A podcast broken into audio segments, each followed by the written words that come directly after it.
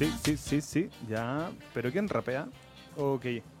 Entonces estamos listos, estamos comenzando nuevamente nuestro ya sexto, Sexto. Sexto. programa. sexto programa de eh, Con los pies en la calle, la asamblea radial de eh, los movilizados. Ah. Eh, y bueno, yo me había perdido, había estado un tiempo fuera, a la sombra, no, en verdad muy al sol. Eh, y por lo mismo no pude acompañarlos la semana pasada, pero vi el programa, a pesar de que se me intentó censurar en los comentarios de Facebook, eh, igual traté de participar, de aportar un granito de arena ínfimo. Eh, pero bueno, aquí estamos nuevamente, otra semana más. Eh, aquí en el micrófono Iván Ortiz, me acompañan Clemente Espinosa y Hola. Cristian. Chascón Troncoso. Ex Chascón. Ex Chascón. Definitivamente exacto. Sí. No, hace mucho tiempo, ex Chascón. Eh, bueno, hoy día vamos a hablar de eh, varios temitas. Eh, yo creo que el más importante de ellos y el que más gente estará esperando será, entre ellos nuestras madres, será PSU. Porque, claro, hoy en día hay una nueva arremetida. Ni siquiera puedo decir yo de parte de los secundarios, sino que más bien ya del Ministerio de Educación para intentar legitimar esta prueba estandarizada eh, para intentar que se practique, aun cuando eh, todos los esfuerzos y en verdad cuando ya perdió el carácter de estandarizado. O sea, lo hablamos en, el programa, hace dos programas atrás, tres programas atrás, cuando empezó el tema de PSU, que esta ya no reviste el carácter de estandarizada. Entonces, ¿quién nos va a dar la introducción eh, respecto de PSU? Me ofrezco, me ofrezco. hacer así. Ya igualmente comparto el programa. Ya, muy bien. Bueno, gracias Iván por la introducción. Te echamos de menos la semana pasada. Eh, eh, bueno, pero aquí estamos de nuevo los tres. Es importante mantener el núcleo central unido. Así que felices de estar acá nuevamente. Comité Central. El Comité Central de la Asamblea, para que no seamos francos. Bueno, ya. bueno eh, tema muy importante el día de hoy, para que vayamos al grano directamente, eh, el nuevo llamado a FUNA o boicot a la PSU por parte de la eh, Asamblea Coordinadora de Estudiantes Secundarios. En coordinación también me di cuenta con la Coordinadora Nacional de Estudiantes Secundarios, que es la CONES, ACES y CONES son las siglas, eh, quienes eh, luego de la reprogramación que planteó el gobierno para estas fechas de la PSU, que se iban a tanto eh, hoy día como mañana, hicieron un nuevo llamado a funar la realización de las pruebas en los distintos locales donde se iba a realizar. Se habla de distintos locales porque, para que se den cuenta, digamos, de la, de la verdadera problemática, el gobierno y el DENRE particularmente avisaron con muy poca anticipación de cuáles iban a ser los locales de rendición de la prueba. ¿ya? Eh, el llamado que efectivamente hace la ACES y la CONES, nosotros ayer publicamos una nota desde nuestro Instagram, eh, movilizó a estudiantes en todo Chile, se pudo ver hoy día en la mañana y también ahora en la tarde con menor intensidad que en la mañana claramente, pero también se dio. Eh, eso provocó eh, la suspensión en a lo menos siete locales de rendición de la prueba, a lo menos en siete locales, eh, y digamos declaraciones de todo tipo por parte del DENRE y por parte también del gobierno, en el sentido de mostrar que aquí hubo una cierta normalidad, por así decir, y también del CRUCH, eh, una cierta normalidad, digamos, del proceso, diciendo, eh, digamos, básicamente que en un 98% de los locales donde se había planificado se logró rendir. Lo que no se dice es qué porcentaje de estudiantes asistió a dar las pruebas, que seguramente va a ser un dato que nos va a permitir clarificar bastantes cosas. Que ha sido muy importante dentro del, proceso de FUNA a la PSU es que eh, se han denunciado pero una cantidad de irregularidades tremendas, muchas irregularidades cometidas por quienes tienen que eh, organizar el proceso de, eh, la- de rendición de la prueba. Entre esas irregularidades que se denunciaron está, en primer lugar, que se fijaron los locales de rendición de prueba con muy poca anticipación y a la mayoría de las personas, o a mucha gente le ocurrió, muchos estudiantes le ocurrió, que les fijaron locales de rendición de prueba en lugares muy lejanos a sus casas. Por ejemplo, gente que alegaba que vivía en Puente Alto y que eh, le habían fijado el local de votación, el local de rendición de la prueba en Las Condes, o gente de Peñalolén a Providencia. Se dio incluso un caso de un estudiante que vive en la comuna de La Florida y que le fijaron la PSU en Coyhaique, o sea, en la Patagonia. No, incluso varios que son desde Antofagasta Arica, entre los cuales, a pesar de que en el mapa se ven ciudades muy próximas, son como mil kilómetros. O sea, no es menor. es demasiada la, la- esa es la primera gran crítica que se le hace digamos al proceso Eh, otra otra otra otra Eh, cambios de local a última hora o sea esto ya hoy día a la tarde ya adquirió un, un ribete ya de escándalo primer lugar porque eh, a muchos estudiantes se les cambió el lugar, digamos, en la mañana, o sea, con 40 minutos de anticipación a la rendición de la prueba. Y a otros estudiantes, hoy día la prueba de ciencia y lenguaje empezaba a las 4 a rendirse, perdón, la de lenguaje, empezaba a rendirse a las 4. Eh, y a muchos estudiantes el correo le llegó a las 4 y media, diciéndole, te citamos a la Universidad del Desarrollo para que puedas eh, rendir la prueba. Entre paréntesis, la Universidad del Desarrollo es dirigida, eh, cuyo, rector, cuyo el rector de la del Desarrollo es don Federico Valdés, ex también, em, eh, ¿cómo se llama? Este? Era presidente de la Universidad de Chile, digamos, del club de fútbol, y también, digamos, por azul azul, y también fue el que propuso que la PCU se rindiera en recintos militares. Claro, no se aceptó esa propuesta, pero de todos modos eh, sí prestó la universidad para que eh, se utilizara como local de rendición de las pruebas. Eh, ¿Qué otra crítica se le hace a la organización? Eh, en muchos locales faltaban mesas y sillas para rendirlo, sobre todo en los locales que se referían más a la periferia. Eh, faltaban examinadores para rendirlas. Ambas pruebas, tanto las de la mañana como las de la tarde, empezaron muy tarde, muy, muy tarde. Es decir, las de la mañana que estaba citada a las 9 y cuarto para empezar a las 10, recién empezó como a las 10 y media, 10.45, 11 de la mañana en algunos lugares en los que pudo empezar. En algunos otros lugares no pudo empezar. Eh, ahora ya sabemos lo que pasó en la tarde, que la prueba empezaba a las 4 y empezaron a reprogramar a muchos estudiantes para recién a las 4 y media les llegó el correo. Eh, Digo, a, propósito de esto, hay una hay un chiste que se cuenta solo de un afiche del DENRE que decía eh, no asistir con celulares. Y en la primer, el primer punto del afiche y el último punto decía atentos a sus celulares para la reprogramación. O sea, ya la weá no podía ser más. ya no podía ser más grotesco. Eh, otra crítica que se le hizo fue, bueno, las filtraciones que se produjeron a las pruebas. Mm. Eh, se filtró la prueba de matemáticas eh, en, en ese tiempo en el cual se estaba empezando a rendir eh, y eh, cuando todavía algunos no empezaban. El DENRE le bajó de inmediato el perfil a la situación y dijo que eh, ya se estaba rindiendo la prueba, por tanto la filtración de la prueba de matemáticas no tenía ningún efecto. Pero no obstante eso, casi ya a la misma hora y con mucho tiempo para que los estudiantes pudieran verla, digamos, se filtraron todas las pruebas, se filtró lenguaje y ciencias también. Eh, digamos, la historia está suspendida, se quitó solamente, digamos, para eh, salir de la coyuntura por parte del gobierno. Eh, eso por ahora, en cuanto a la información que les quiero plantear, para después pasar a algunas conclusiones que tenemos realizadas. O sea, yo al menos tengo al menos tres comentarios que hacer al respecto. Eh, el primero es que al menos sabemos que van a haber muchos puntajes nacionales en esta rendición de la PSU. Yo desde ya los quiero felicitar. Eh, les quiero decir que en verdad no es una vergüenza que hayan rendido la PSU porque eh, aquella prueba, aquel puntaje nacional va a ser el que les dé la oportunidad de apuñalar con un tenedor al presidente de la República. Eso es broma, por si acaso, quería aclarar. Lo segundo es que... ¿Era broma? Ajá. La opinión es personal, ¿eh? no, del pro- no del programa. La opinión es de la radio, todos queremos matar. Pero es que piénsalo, igual es broma. Es ineficaz apuñalar al presidente de la República en un tenedor. Hay elementos mucho más con el, que Claro. podrían asegurar su muerte. O sea, Eh, igual te demoraría harto con un tenedor. Sí.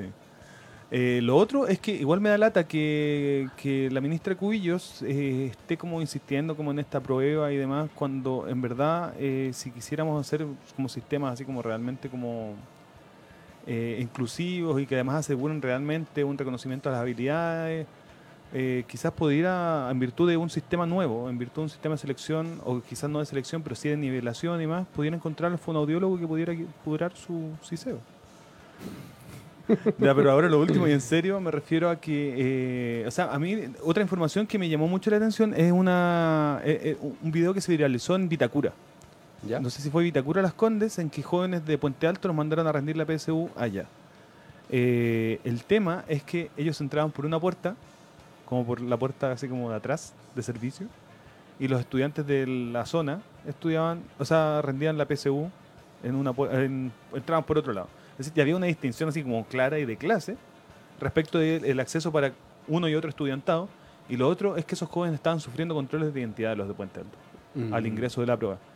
Eh, lo que me hace, me llama especial sentido, principalmente eh, respecto de que las vocerías de, los secundarios, antes, antes, de antes de que, o sea, ya cuando anunciaban las movilizaciones, criticaban el, eventual actuar de, carabineros dentro de lo que iba a ser la, la rendición de la PSU.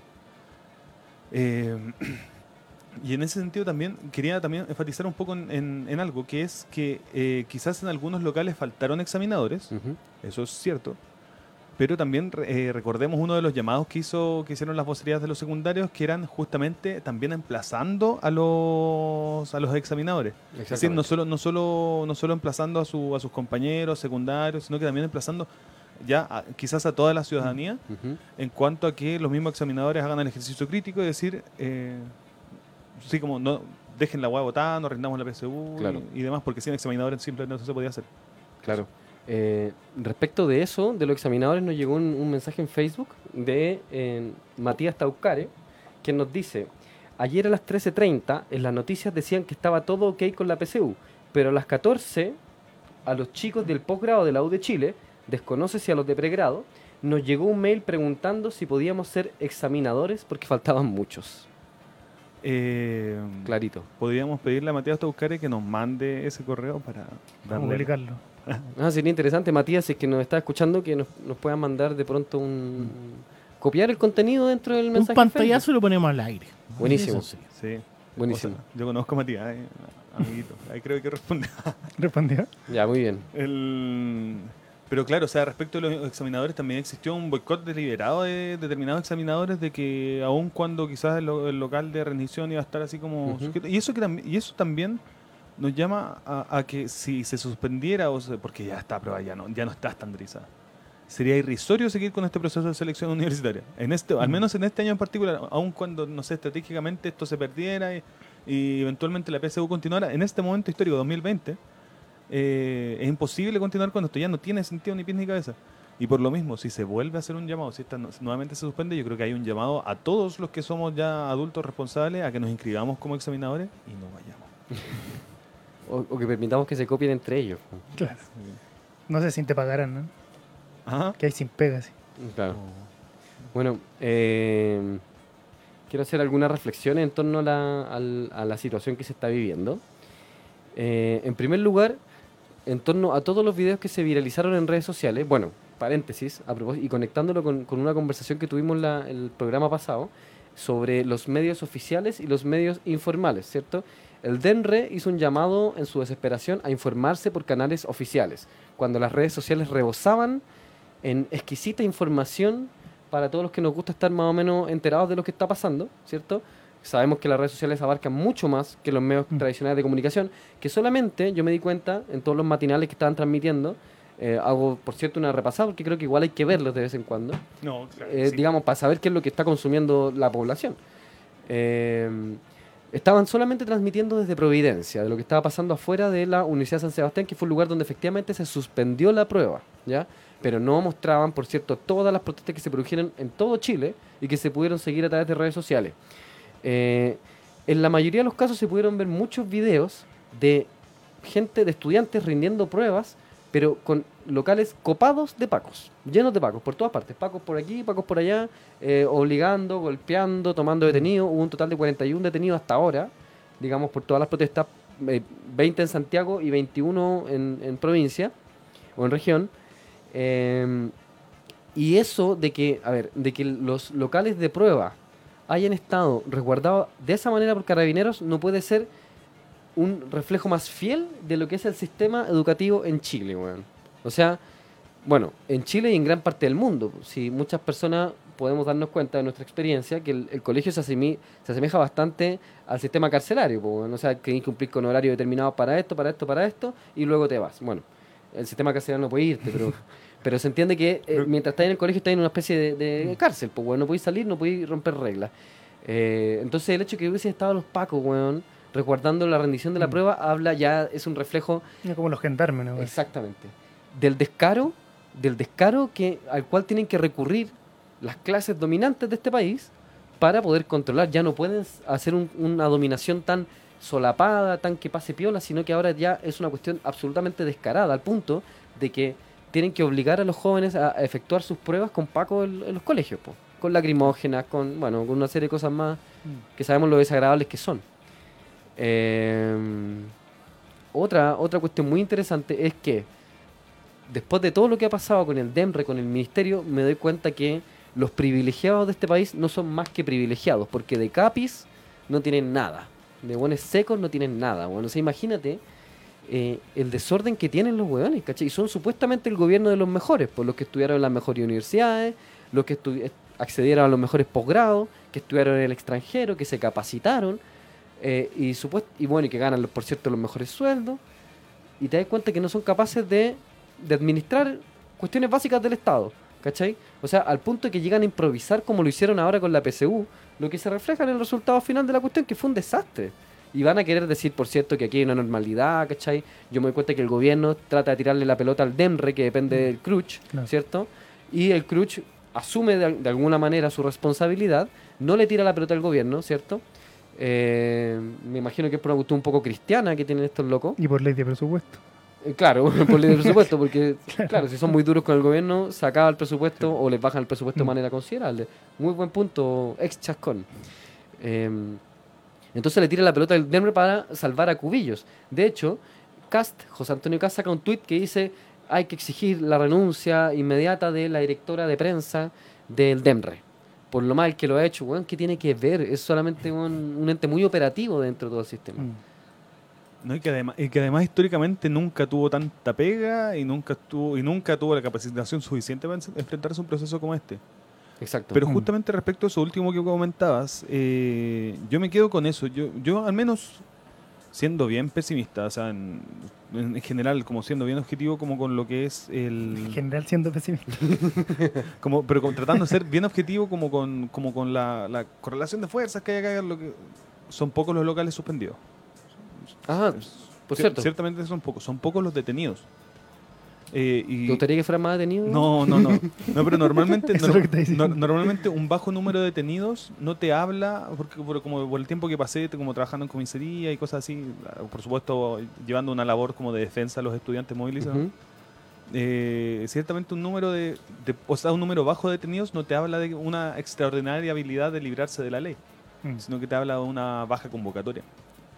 Eh, Están hablando de una tercera ya fase. Así como esta fue la segunda fase, van a hacer una tercera fase para los rezagados, para los nuevos rezagados. Ahí tenemos que ser todo Y examinadores. están, o sea, yo pienso que por un lado como el gobierno ya ha intentado como retomar el control, como intentar retomar el control y o como de alguna manera es como un gallito igual con la ACES y con la CONES, con los secundarios que inician también el, el, el estallido. Eh, como un intento de gallito de restituir el control de lo que está pasando, porque en realidad el, hoy día es, bien difícil gobernar cuando la gente no está ni ahí, o sea, como en general digo, sobre todo los estudiantes. Eh, creo que por un lado eso, de intentar como restituir su, no sé, su, su yo, no sé, su, identidad, así como, oye, yo soy esto, ¿cachai? Y tú no me estáis dejando ver así como la autoridad. Y quiero restituirme como autoridad. Ponen Paco, no sé cómo hacer la tercera fase ahora, ¿cachai? Con Milico. Eh, eh, hoy día estaba hablando, no me acuerdo si la María José Hoffman, creo que, Sí. de la UDI. Estaba diciendo que para ella no tenía que haber tercera fase, sino que, bueno, no, no daba ninguna propuesta, como que no había que tener esa tercera fase, que eh, estaba, era suficiente ya el escándalo que se había levantado con esta segunda fase. Eh, eso por un lado, como yo creo que hay una, una sensación de impotencia del gobierno que se necesita ser restituida como con estas cuestiones. Eh, y por otro lado, eh, pensar en la tercera fase, de hecho, es también pensar en la necesidad de, eh, de darle agüita al sistema, po, como lo quiero llevar un poco a lo económico, que en general la, la economía está a la baja, como hay un, hay un porcentaje de, de- o sea, hay una proyección de crecimiento de un 3%, no sube del 3%. ¿Para Eh, este año? Para este año. Ya. Eso es problemático. Por ejemplo, estaba leyendo el otro día una ley, no me acuerdo cuál, la puedo citar después, eh, que menciona que si hay un reajuste, perdón, hay un IPC, hay un aumento, de- o perdón, un crecimiento del PIB de un 3%, no hay reajuste de salario. ¿ya? Eh, eso va a traer varios problemas en lo económico, como en los sindicatos este año, en los sindicatos que negocian, etcétera. Pero otra cuestión también es en lo, en lo económico en torno al sistema bancario y sistema financiero. Eh, que en parte también es lo que permite esta prueba de selección universitaria, porque eh, permite como, bueno, por un lado la segregación absoluta que genera, eh, y por otro lado ve, bueno, quién se va para dónde, quién alimenta qué, qué, qué porcentaje de personas alimenta a, a qué cuestión. En general los más pobres alimentan las instituciones privadas. Eh, y esas instituciones privadas son instituciones que eh, tienen fines de lucro explícitamente dichos o no, como las universidades privadas, por ejemplo, eh, que lucran igual. Eh, entonces, traje algunos datos que lo había mencionado la semana pasada porque creo que en el fondo también está esto de lo económico. Eh, hay un... Miren, entre el 2006 y el 2018 el fisco ha recomprado ¿ya? Un 53,7% de los créditos con un sobreprecio del 25,7%. La promesa que hizo el Estado cuando inició esta situación del crédito con del Estado era que iban a pagar un 6% como un incentivo a los bancos, así como participen con los créditos y le vamos a pagar un sobreprecio del, c- del 6%. Llegó al 25,7%. En el banco BCI hubieron sobreprecio- sobreprecios del 55,6%. ¿Qué significa un sobreprecio? Es decir, no sé, el arancel regular vale 3 palos, ¿Ya? el banco, o sea, el, el Estado le paga al banco eso más el 55%. Ah. Es decir, es decir, si costaba 3 millones de pesos, ahora cuesta 4.5. Claro, Ok. Le, ok. pa- le paga sobre lo que costaba. Y el precio total, por ejemplo, no sé, pues si costó en total la carrera un, no sé, pues 20 palos, eh, te pagan 30, en verdad. Claro. Ok, entiendo. Claro, eso es lo que están haciendo. ¿ya? Eh, por otro lado, y en como en paralelo, por un lado se alimenta mucho la banca, el sistema financiero, y por otro lado genera mucha deuda. El 73,1% de los estudiantes que desertaron ¿ya? las carreras están morosos. Y el 31% de los que terminaron las carreras están con morosidad, es decir, ya tienen al menos un mes en deuda, eh, que suman 110.000, más de 110.000 personas. Entonces, como creo que por un lado el gobierno lo que intenta es resolver el problema del control o de, de su autoridad, que ha estado pero en, en el suelo en gran parte de- desde el 18 de octubre en adelante, Sí. eh, y por otro lado intenta también cuidar las arcas del sistema financiero. Eh, creo que las instituciones financieras deben estar presionando por lo mismo. De hecho, el mismo rector de la de San Sebastián, eh, lo que mencionaba ahí delante, también él, eh, como universidad privada, me imagino cuál es el sueldo de ese rector, eh, cómo se darán las asesorías en esas universidades, cómo estarán las juntas directivas en esas universidades, etcétera. O sea, eh, nosotros creo que conocimos de cerca cómo funcionaban también las universidades privadas. Eh, y creo que también se cuida eso, como no solamente la PSU en torno al, al- al instrumento de segregación o de selección universitaria, sino que es también en torno a lo económico y cómo, está, cómo se viene el año en lo económico. Para las universidades. Mm. Sí, igual. Sí. Buen punto. Igual, eh, o sea, o sea, pri- primero, eh, claro que sí, o sea, la- la- el vínculo es, es inmediato desde el momento en que la forma en la que se reproduce, o sea, como en el que se reproduce este sistema es en, en virtud de la misma educación. Eh, y, y un, y un objeto de consumo que nos han ofrecido a nosotros desde que, yo me acuerdo, desde que tenía 8 años, yo decía, hoy tengo que ir a la universidad porque si no, así como que me voy a morir de hambre. Eh, hace una, siendo un niño. Ujú. Eh, y por lo mismo, claro, o sea, claro que hay alguien que va a dejar de comer en, eh, con esta PSU, con esta PSU 2020. Eh, y que en verdad, eh, o sea, me, me llama especialmente la atención porque, porque cl- claro, o sea, de los que más han alimentado son principalmente los que quedan segregados por la PSU, pues, son los que quedan sin becas, son los que se van a las instituciones eh, privadas en general, porque esa cuestión de que en las estatales, esto del pueblo, a- a- yo al menos no la conozco. No la conozco, o sea, lo- la mayoría de los cabros de estatales, a no ser que sea como los SAT, yo conozco, son No. casi puros Beckenbauer, pues así como... oh. Sí. Beckenbauer. O sea, que hay, hay- Y en hay- ca- y en cambio, y en cambio hay que tener buenos puntajes, pues, y para eso hay que Sí, tener en general buena educación, y buena comer carne todos los días de tu etcétera. vida. Comer, tomar leche, Sí. sí. Es que tu Son papá- hartas características, sí, que tu papá te ayuda a hacer la tarea porque tiene una jornada relativamente decente. Claro. Eh, en cambio, en universidades, no sé, pues como la central, por nombrar una universidad callampa, ¿Eh? eh, claro, o sea, uno veía un extracto. así Hay como perraje. Bien distinto, sí. sí. Estábamos. estábamos, estábamos nosotros. Mm, sí. Eh, y que claro que alguien deja de comer y por lo tanto el vínculo es, es- es bastante es bastante como inmediato. Lo otro que antes se me había olvidado mencionar que es, es respecto de lo que era pesimista, respecto así como de lo que siendo como bien objetivo. Yo hoy en día no veo que mucha gente se tenga una, una convicción absoluta de que la PS1 es un método de selección válido. Eh, Yo creo que eso eh, obedece más bien a los convencidos, como al terreno de los convencidos, que eh, de los que sí podemos así como miramos la PSU y decimos, no, esta, eh, esta prueba produce, reproduce, no sé qué cuestión. Pero lo que sí yo creo que es inequívoco para toda la población en este momento es que eh, es la gestión de la ministra Cubillos. A pesar de que lo que mencionaban antes, ah, de que le tiran la pelota al DEMRE y demás. O sea, eh, la ministra al menos probó, se probó como ya una persona incapaz para su labor. Eh, y completamente, yo creo que respecto de eso es lo que existe una real convicción ahora. Mm. Eh, igual me llama mucho la atención el hecho de cómo se va a suscitar la misma selección universitaria para, para como para este para este año porque eh, claro o sea ni siquiera ni siquiera sabemos eh, la cagada que va a quedar con eh, la selección. Es decir con cómo entran cada persona porque claramente dieron pruebas distintas. Claramente van a estar los que den los que estén eh, rindiendo o sea los que estén entrando a la universidad habiendo, habiendo rendido una prueba una prueba filtrada y por lo mismo esta prueba ya no está estandarizada y, por- y, por, y yo creo que la igualdad ante la ley se vulnera así completamente para el momento en que se van a postular a becas, Ujú. por el momento en que se vaya a postular a distintas universidades, porque el puntaje de uno y otro es respecto a distintas pruebas en distintos contextos y, y con, ya, o sea, con pruebas ya textualmente filtradas. Yo creo que ahí va a quedar, yo creo que ahí queda, se viene un- una última patita de lo que va a ser el tema PSU, el tema como de selección universitaria, que yo creo que va a dar pie harto para eh, la movilización eh, estudiantil del, de, de este, del presente año. Mm. Eh, y en ese sentido yo quería hacer una pregunta. ¿Alguno cachó o vio la cuña de lo que fue la Confech? Sí, yo la vi. Sí. Sí. De hecho, como que llamaban Sí, que había eh, que. Bueno, Clemente. Hay, hay, hay varios elementos ahí, o sea, bueno, no varios elementos, sino que es más bien eh, Un color, medio amarillo. un color bastante amarillo por una parte. Eh, por otra parte, eh, organizaciones que tienden a ceder al chantaje y a la manipulación por parte de la derecha y del centro político de este país. Eh, yo no entiendo por qué en este contexto todavía no se logran liberar weón, de esa amarra. weón. ¿Cachai? Porque la Confecha está dirigida por Convergencia Social, ¿cierto? Que es el movimiento del Boric. Eh, Convergencia Social hoy día salió en un panel en la mañana a través de una de sus voceras, Constanza, Constanza Schoenstatt, y hablaba, yo no estoy de acuerdo con que eh, con la con la ACES porque quiero que los que quieren dar la prueba la den. Mm. Lo mismo Mario Aguilar del Colegio Profesor, el Partido Humanista.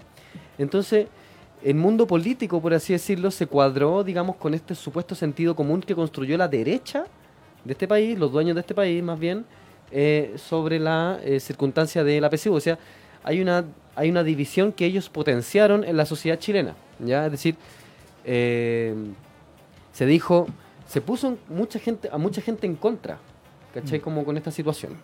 Eh, por otra parte, eh, quiero tomar como las palabras del Iván en torno como al optimismo y al pesimismo, eh, para decir que yo me considero un optimista de la situación, en el sentido de que me considero un optimista de la situación, en el sentido de que la crisis al gobierno y al sistema de educación ya le quedó. La crisis ya se generó. ¿Cachai? O sea, es un instrumento de medición que fue la prueba que ya no tiene absolutamente ninguna legitimidad. O sea, necesariamente va a tener que cambiar. Eh, imagínate incluso lo que va a ser el ingreso de muchos de estos estudiantes que pudieron dar, entre los que pudieron dar y no pudieron, a la universidad el próximo año. O sea, gente que, nu- que quizás nunca se movilizó, por ejemplo, estando en el liceo o en el colegio, y que vivió su proceso de coyuntura en este, en este movimiento de la PSU y que van a entrar con una mentalidad distinta a la universidad. A no elegir nunca más a Convergencia Social para la... Bueno, en primer lugar, ¿cachai? Como a, a- a sumarse a movimientos, ¿cachai? Que prestaron el apoyo hasta el final, digamos, de lo que era el movimiento contra la PSU. ¿cachai? Bueno, eso es una patita muy corta, pero me refiero a la posibilidad de que esa gente en la universidad ahora se empiece a movilizar, ¿cachai? Que se empiecen a movilizar, digamos, por demandas, ¿cachai? Por, que, que sea algo nuevo, ¿cachai? Para esta gente. Entonces me parece que está muy bien. Y quiero ver ese lado, porque la crisis ya se generó. Y es natural también, natural por decirlo de alguna manera, ¿cierto? Que los movimientos te caigan, po. es decir, Mm, sí. que tengan un nivel, como ya lo sabemos que ocurre siempre, ¿cachai? Entonces, reitero la idea, que hay que tomar lo, lo bueno que se generó ahora, la crisis y esta cuestión potencial a futuro en varios elementos. Por ejemplo, en qué va a ser de estos cabros que se, y cabras que se movilizaron ahora, cuando ingresen a la universidad, tenemos una generación completa de nuevos combatientes. ¿Cachai? Por ponerle un nombre, hay gente que va a pelear, que se va a movilizar, que va a hacer cosas por, cam- por seguir cambiando el sistema, ¿cachai? Y eso no puede dejar de ser bueno, ¿cachai? Siempre que sigamos teniendo el pensamiento crítico, ¿cachai? Finalmente estas cuestiones también sirve para sembrar ciertas semillas. Sí, me parece importante eso que menciona Clemente porque eh, como justamente también en la calle se ve, qu- quiero ligarlo un poco, como cuando aparece en la, eh, el movimiento salió en resistencia, algo así se llama, no estoy seguro. Eh, bueno, para mí eh, tiene, tiene relación en que existe una disputa de la dirección o el sentido del conocimiento. Eh, ¿Por qué lo menciono? Porque con ese optimismo que el Clemente lo, lo toma, yo también lo tomo, porque creo que, claro, una parte es esta, entra además toda una generación de nuevos combatientes, yo comparto eso, y creo que a la interna también, eh, en la disputa misma de sus carreras, de su profesión, que puede estar clara o no, etcétera, puede estar todavía en búsqueda o pueden encontrar una y después se pueden cambiar, etcétera. Eh, en esa búsqueda va a existir, creo, una mirada crítica hacia qué es lo que se va a hacer finalmente con esa carrera. Creo muchos médicos eh, o gente de la medicina, para no dedicarme solamente al profesional médico o de la salud, ha tenido una actitud crítica y en los hechos, como ha salido a defender a los heridos de las manifestaciones por a manos de carabineros o de los milicos. Y creo que eso es una disputa con hacia dónde se orienta el, el conocimiento. O sea, hacia dónde estamos orientándonos, no sé. Yo, yo estudié ingeniería civil. ¿Hacia dónde se orienta la ingeniería civil? Hoy día, por ejemplo, lo, lo digo solamente como, como paréntesis, hoy día eh, se trabaja mucho en inmobiliaria y las inmobiliarias tienen un negocio pero con especulación financiera para hacer crecer la ciudad para donde ellos les convenga y hacer lobby para que el metro crezca hacia los sectores que ellos compraron terreno y le suban el valor a los edificios que van a construir. Es el negocio. Y los ingenieros trabajamos así, pues tú diseñáis la viga y como una cuestión muy como abstracta, pero estáis trabajando por un sentido que está más allá que ti, que tú, perdón, como persona. Y creo que hoy día, en parte, lo que el movimiento estudiantil en- expresa también es esa disputa por ese conocimiento. Yo creo que una cuestión importante es cómo los estudiantes avanzan. Y para mí era, no sé si es una pregunta para deliberación, pero sí puedes preguntarnos si es que los estudiantes van a avanzar hacia un encuentro estudiantil donde se permita como abonar el movimiento estudiantil, que hoy día está como la ACES, la CONES, como la, la CONFECH, la FECH, así como yo la tiraría a la basura, con todo respeto a la FECH, o no, a la gente que estudia en la Universidad de Chile en realidad, a nadie más. Eh, pero creo que eso, o sea, como los estudiantes y las estudiantes, la y los estudiantes avanzan en este proceso, como de unificación de su postura respecto a la PSU, respecto al rol de conocimiento, respecto a la universidad, etcétera, como al, al estallido en general.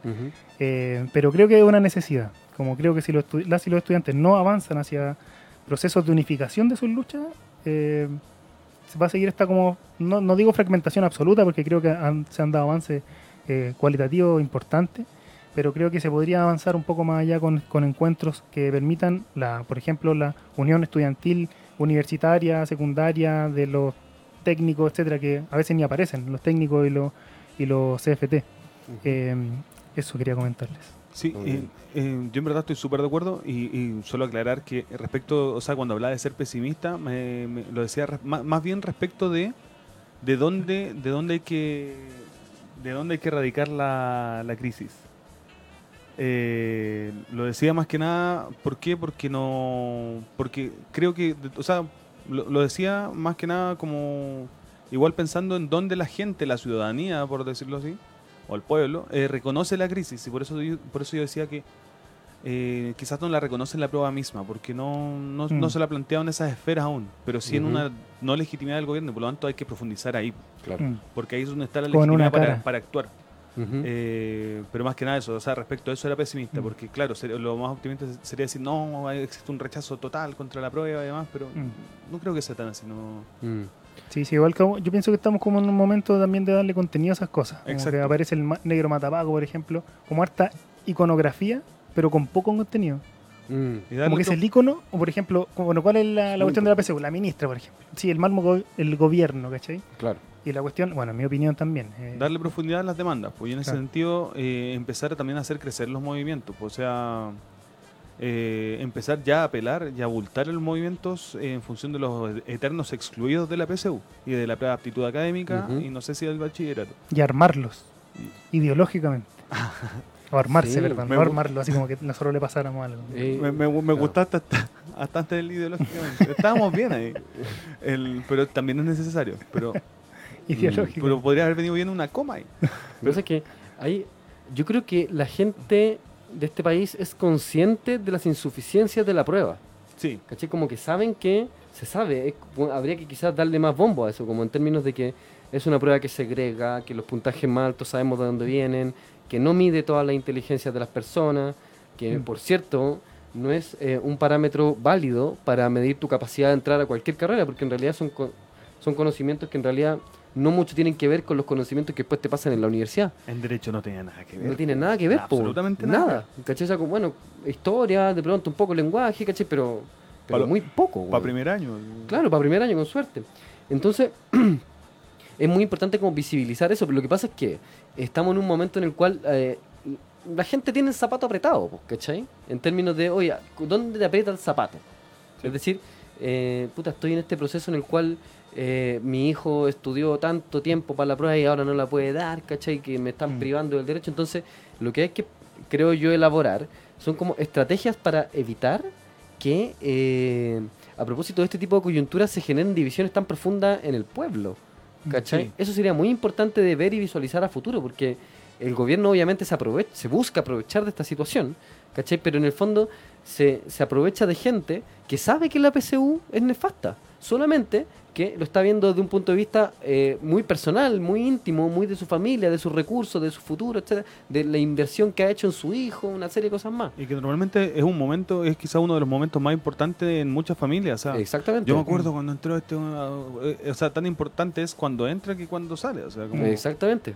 Así es. Y que se, se cumple como un sueño porque, imagínate, bueno, en la generación como previa a nosotros, nuestras madres, eh, padres, como familia de, ese, de, esa, de esa generación, eh, en ese momento entraba a la universidad o estudiaba en la universidad, digo en la universidad particularmente que más allá de los centros de formación técnica o los institutos profesionales, entraba muy poca, pues era muy selecto, entonces era casi como, era como lo más bacán, pues era, entrar a la universidad era como, no sé, ser profesional era, bueno, de hecho todavía hoy día quedan resabios de cuando llega un profesional y como se le ve como el experto que opina sobre ciertas cuestiones, Claro, Eh, a veces mucho más experto que uno que vive la realidad misma, como claro. eh, creo que eso tiene que ver con este imaginario, con este, este poner, a, a- poner al experto, poner al universitario como un- un- una meta, llegar como un algo a hacer, como una realización del ser humano, así como, como a, a eso hay que aspirar.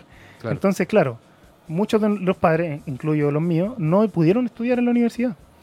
Eh, yo al menos fui primera, fui primera generación en estudiar y creo que también se da eso, como hay mucha esperanza también Ujú. en que en qué es lo que va a ser el hijo en función de lo que uno no fue. También. Eh, entonces, como que me imagino esas señoras que salen a los colegios y que van a reclamar porque se le está cayendo su sueño también. Pues. No es solo el hijo del el sueño del hijo, perdón, Sí, o de la hija. sí. Como yo creo que ahí, o sea, hay que matizarlo. Como está eso, sí, además que empatiza con, con el hijo o hija, pero también hay harto de ella y de él, perdón. Sí, ¿cachai? verdad. y eso yo creo que hay, que hay que mirarse también en eso, como, bueno, ¿qué, qué estoy defendiendo? ¿cachai? Como, yo creo que ahí hay, hay, hay una cuestión bien interesante que, que se da como con respecto a esto a cómo se levanta la universidad o, la- o el- o o el rol de la- del razonamiento, de la inteligencia, como que fuera una cuestión a, a realizarnos como seres humanos. I- Igual ahí, ahí yo creo que eh, hay un error que como sector eh, hemos incurrido ya durante mucho tiempo, que es que Sector radial. sector, o sea, como sector político, que es que eh, de pronto el sector adopta una acción, es ampliamente legitimada y vista bien, y después se continúa con la acción y ahí como que ya va decantando Sí. y, que, y como que se va desinflando y la gente empieza a decir, oye, pero eh, ya, pues, déjate. Córtenla. Eh, me acuerdo me acuerdo de las primeras marchas del 2011 cuando salían cuando salían los, los Beckenbauer ahí de que estudiaban arquitectura por allá por, por eh, calle Portugal y demás, y hacían cuestiones bonitas, unos dragones que se movían eh, y cuestiones así, y la gente, ¡oh, qué maravilloso esto de los estudiantes, qué bonito!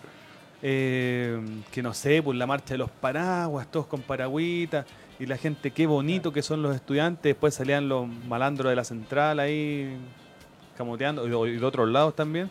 Y ahí la la gente, ya, UTEM, y sí, la gente, y la gente ya no le gustaba. Entonces, Mm. como que me pasa esto, yo estoy completamente de acuerdo con lo que es el boicot a la PSU. Siento que incluso, eh, bien desde lejos, porque no, no lo- eh, siento que quizás pu- pudiera observarse en distintos sentidos para, para hacerlo incluso más eficaz, pero yo creo que igual hay que atender a, a cómo interpretar a, a- a la ciudadanía. Eh, y en ese sentido, eh, pucha, o sea, saber flexibilizar en cuanto a lograr un apoyo suficiente que permita que permita de verdad lograr, o sea, lograr la pretensión más allá de la consecuencia por la consecuencia y no lograr nada pero ser consecuente. Yo creo que eso igual es un... Y en, e- y en ese sentido, mm, en verdad un- es una crítica más bien en blanco porque no sabría qué hacer porque tampoco coincido con la, con la fecha. O sea, creo que Mm. nunca he coincidido con ella. Eh, en- en- más aún con el contexto de convergencia social y Boric, así como... Sí. No puedo.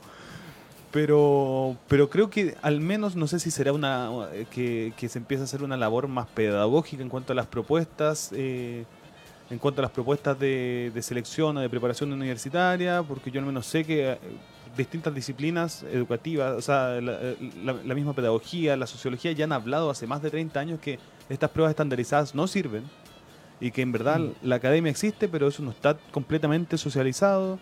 Eh, eh, existe poca visibilización también de las demandas eh, que pudieran llegar a suplir este sistema, a pesar de que yo he conocido más o menos la propuesta de la ACES. Pero, pero siento que quizás por ahí podría haber una, una mayor legitimación de lo que ha sido el, de lo que ha sido este boicot, Mm. que yo creo que al menos urge eh, legitimarlo. Sí, de- permíteme discrepar, Iván. No, no, Nueva- no, nuevamente vamos a tener una discusión. Yo voy a sacar las cuchillas porque aquí va a quedar la... No, broma.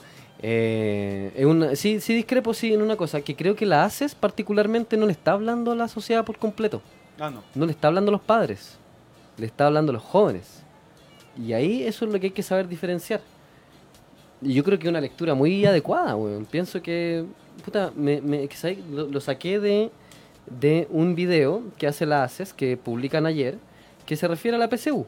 Y un video eh, con muchos elementos que para mí son icónicos, es decir, son muy, muy notables a la hora de entregar el mensaje que se quiere entregar. Con esto quiero decir que no me parece necesario que por lo menos la ACES le hable a los padres o a los adultos. La ACES tiene que hablarle a las nuevas generaciones. Y es lo que está haciendo, creo yo. ¿Cachai? Porque son las nuevas generaciones las que eh, empeza- las nuevas generaciones, le decimos a los estudiantes secundarios, digamos, y ahora sabemos que hay muchas generaciones para abajo que también ya vienen con una mentalidad que es distinta, vienen no, no por configuración, sino que por, por las cuestiones del contexto que se han dado en los últimos meses, Por el cáncer marxista. por el cáncer marxista que ya fue instalado en cada chip. Bueno, ah, no, eh, se me sol- no, eso, eso era una, una conspiración El plan Z. del plan Z del grupo del grupo de Lima, ¿cómo se llama? El grupo de ya bueno, hay una conspiración que dice que todo esto partió para votar al gobierno de Piñera planificado desde Venezuela y coordinado con bueno, ya. Eh, paren- eso, cierro el paréntesis. ¿Qué quiero decir con con la? Asamblea República. Claro, con, coordinado con la Asamblea de República y la llevó a Goulart. Ya, cierro paréntesis. ¿Qué quiero decir con esto? La ACE le está hablando a la juventud y me parece que es muy importante que le siga hablando a la juventud. Y lo quiero poner en el sentido de el video que publican ellos ayer. eh, y esto lo quiero graficar con la siguiente idea. Una vez que los hijos se rebelan, y esto va para el padre Estado y para el padre padre, digamos, de la vida, digamos, una vez que los hijos se rebelan, no hay vuelta atrás. ¿Ya? Y el Estado puede decidir acoger aquello o negarlo. Y los padres también pueden elegir acogen la rebelión o la niegan. Si la niegan, la van a seguir reprimiendo. Si la acogen, por cierto que el sistema educacional podría cambiar, pero por completo. ¿Cachai? Entonces, esto lo quiero vincular con el video que publica la ACES ayer, que me pareció muy bueno en varios sentidos. Primero, porque contiene información y propuestas claras. El video consistía en lo siguiente. Eh, una familia estaba cenando o comiendo y eh, estaba la hija que iba a la PCU, el hermano más menor, pregunta, ¿qué es la PCU? Su, ella- la hermana dice, yo no voy a dar la PCU. Y la mamá se eh, opone, digamos, a la idea de la hija. Dice, no, pero ¿cómo no la voy a dar? Etcétera, etcétera. Y la hija, ahí la hija entra en un diálogo con la madre y le entrega una serie de argumentos como por qué la PSU es mala, le entrega información concreta y dice incluso cuál es la propuesta de los estudiantes, que es generar estos propedéuticos que sean, o bachilleratos que sean previos a la universidad, donde cada persona elija la carrera a la cual quiere entrar previa, sin dar PSU, ¿cierto? Y que sea la misma universidad que vea que tienen o no las aptitudes para entrar a determinada carrera. Le entrega la, la tesis, toda la cuestión. Eh, es información muy clara y ocurre que al comienzo del video, cuando están sirviendo la comida, van unas niñas corriendo a la cocina donde está la mamá y la mamá le dice, no, váyanse acá que estoy cocinando, aquí es peligroso. Bueno, termina el video cuando la hija se levanta de la mesa, ya, de donde estaba comiendo con su familia, luego de haberle dado la senda explicación a la madre, eh, sale y las niñas chicas, que eran las más chicas, en vez de tener la cagada en la cocina, la tenían en el living, pues bueno, habían parado barricadas, o sea, barricadas. eh, Con habían- los sillones. con los sillones, un torniquete imaginario que se saltaban. La hija cuando sale, se salta el torniquete. Entonces, eh, es un llamado a la juventud, y no solamente a la juventud tan joven, sino que como a la sociedad completa, a liberarse un poco como esta cuestión del padre, ¿cachai?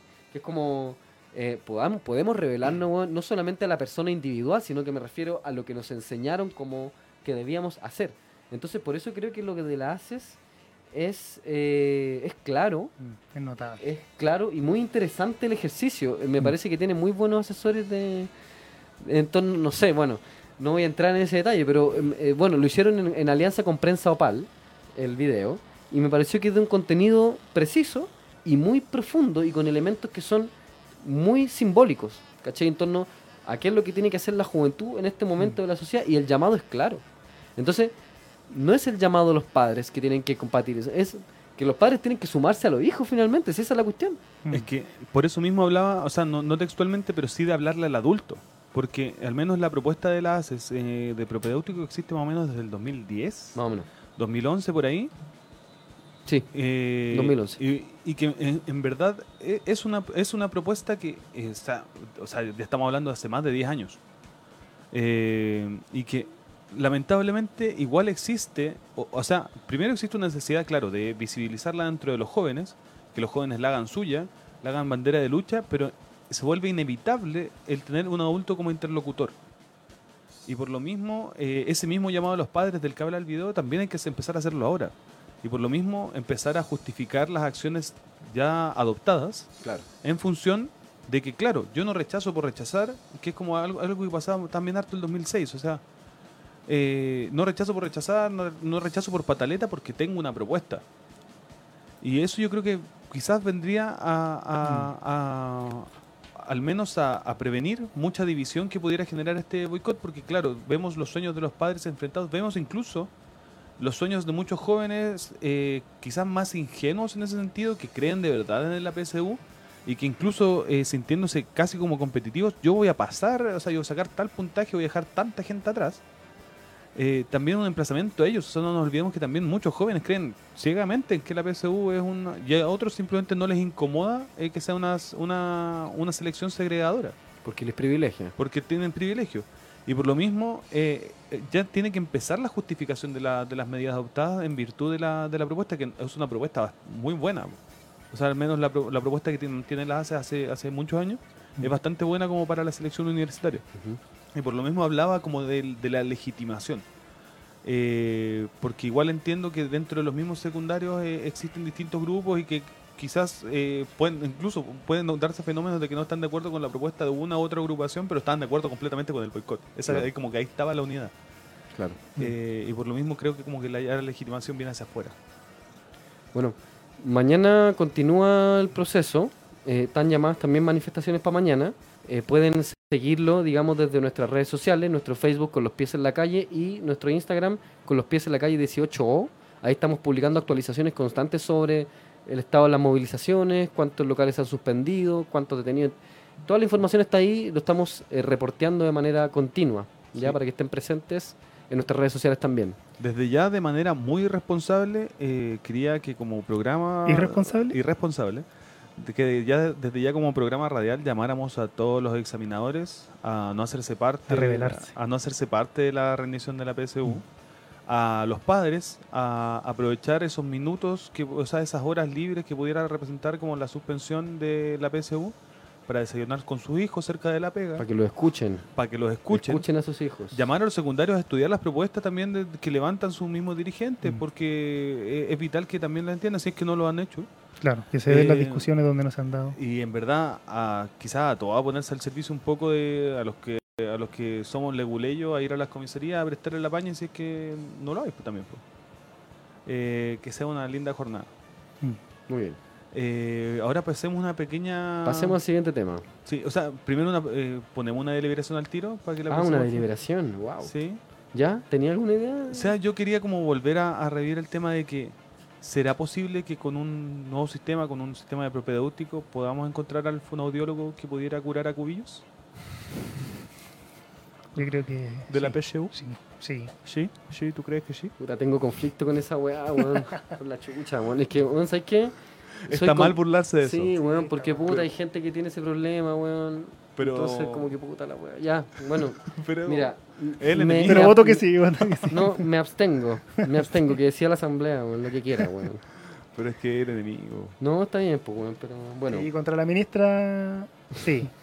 Contra la ministra, sí. Yo, yo estoy de acuerdo con el Clemente. También comparto esa No, yo sensibilidad, pero contra la ministra yo no tengo Todo- cero no, pero- sensibilidad. Pero hay, pero hay weas que son más. Me, me parece que hay intervenciones que son más profundas e inteligentes. Por ejemplo, ese muñeco que hicieron de la cubilla y lo Oh, pusieron sí, fuera de la Universidad de Chile. Weón, ¿lo vieron? Esa wea es notable, weón. Aparecía cagando fuera de la Chile. Es decir, Sí, más bueno. gráfico. Igual muy bien hecho, aparte. Sí, muy bien hecho. Entonces yo sé que voy en contra incluso de una ficha que nosotros mismos hicimos, pero quiero decirlo, quiero ponerlo ahí en acta. Que quede en acta como voto disidente, no sé cómo quieran. Oh, verdad.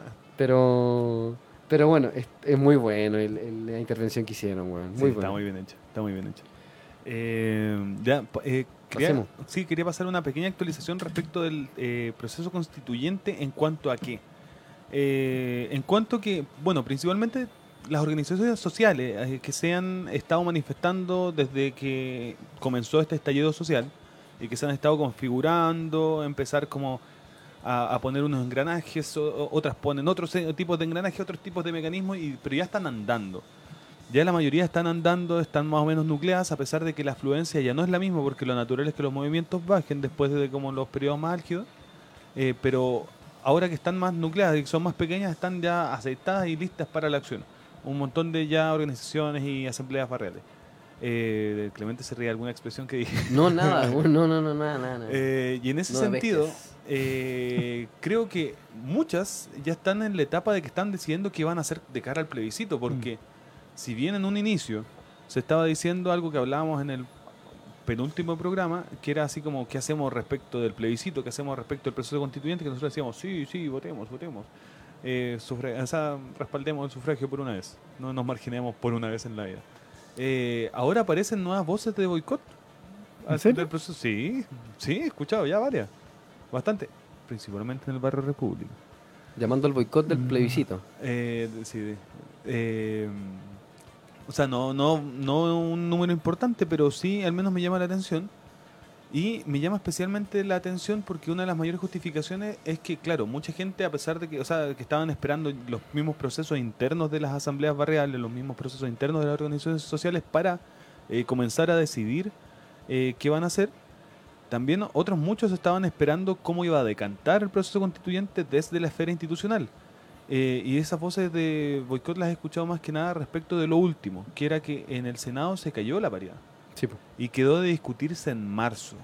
O al Mm. menos eso, pero eso también, o sea, no existen plazos para eso realmente, o sea, eh, depende exclusivamente de voluntades políticas, por lo tanto Mm. no podemos decir que se vaya a discutir en marzo realmente. Eh, y sabemos que en marzo además se vienen movilizaciones importantes del campo, así como del género.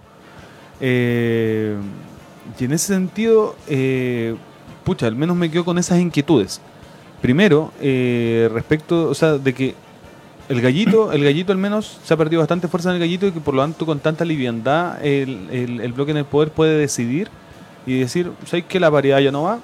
Chao, chao Carlos. Después está Academ que dice que eh, las posturas más o menos en cuanto al mecanismo, eh, o sea, primero en que el, en el- el empate técnico, ¿no? Sí, pues que el, el apruebo, el apruebo de una nueva constitución bajó 8 puntos y que el mecanismo a utilizar la convención mixta y la convención constituyente están más o menos igualados. Ujú. Empate técnico. Sí, eh, y, y- y que más encima la convención mixta de- a nivel técnico es un, es un instrumento ridículo, o sea, mal hecho. Eh, y aún así- bueno, está, está ese tema de que ya o sea, está el tema del bloque en el poder que tira la paridad para abajo, eh, después Mm. está el tema de CADEM que nos va a igual de un termómetro de alguna manera. Eh, y por otro lado están las nuevas como voces de boicot eh, en función de estas últimas dos cosas, que en el fondo que igual entiendo la lógica. Entiendo la lógica de que, pucha, no es que la institucionalidad y lo- la institucionalidad recobró el control respecto a esta cuestión y por lo tanto yo ya no me voy a prestar porque ya no, no, hay- no existen Mm. posibilidades reales. Eh, Pero es preocupante igual porque si no, o sea, ¿cómo se va a lograr la unidad realmente como para el plebiscito? Porque igual sabemos que con unidad se va a resolver. Mm. O sea, no de fondo, pero... Yo no sé si, yo no sé si eh, en torno al plebiscito, la unión. Ujú. Como que a veces lo veo un poco difusa, en el sentido de que, eh, porque creo que existe unión, a lo mejor en otro ámbito. Unión entre quienes.